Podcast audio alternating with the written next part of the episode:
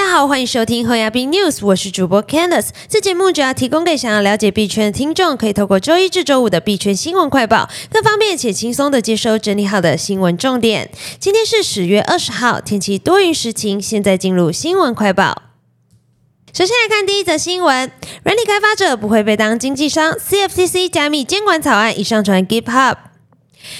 美国商品期货交易委员会 （CFTC） 正在努力扩大该机构在加密货币领域的管辖权力。而据 CFTC 二十日稍早上传到 GitHub 上面的数位商品消费者保护法 （DCCPA） 新草案，已明确排除软体开发人员被视为数位商品经纪商的要求，令不少利益相关者松了一口气。据悉，一旦被归类为经纪商，就必须遵循特定的税务报告要求。但如果没有对平台的管理权利，软体开发人员将无法做到这一点。而在相关规范上，美国总统拜登去年十一月曾签署包含严格加密货币税法的基础建设投资和就业法案。原本法规中对加密货币经纪商的定义就因过于广泛而没考虑可行性而遭到严重抨击。该加密税法修正案目前仍在议会闯关，但 DCCPA 草案不将开发人员纳为规范的决定，某种程度上也间接透露了监管机构当前的立场。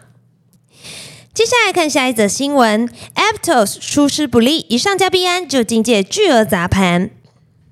由 Meta 前员工创立的公链项目 Aptos APT 十八日启动主网，并在十九日陆续上架各大加密货币交易所。但由于代币分配机制十万级系统吞吐量 TPS 引发诸多质疑，APT 才开放交易数几个小时，币价就惨跌近五十 percent。根据无说区块链的说法，Aptos APT 在上架币安后就出现巨额砸盘，一笔十三美元的挂单卖出高达十八万九千五百六十七枚 APT，获利两百四十六万美元，直接将 APT 价格由十五美元砸到十三美元下方。推测是因 Aptos 仓促宣布空投方案，但疑似没有对节点进行女巫攻击的防范，有科学家可能因此获得大量空投。另一方面，FTX 在上线 APT 后出现宕机情况，部分用户无法打开网页。虽然团队已经进行修复，但 APT 合约仍旧无法使用，导致部分用户无法平仓。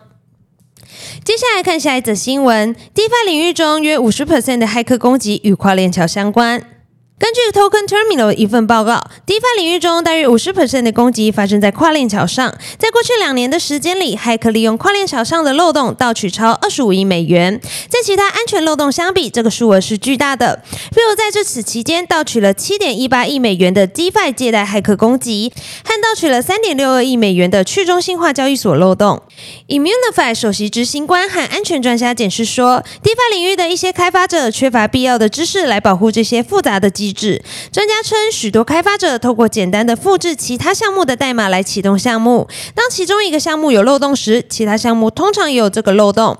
开源智能合约由于所有人都可以看到和访问，很容易吸引骇客研究，发现他们的漏洞并加以利用。接下来看下一则新闻：美国国税局二零二二纳税指南将 NFT 纳入征税对象。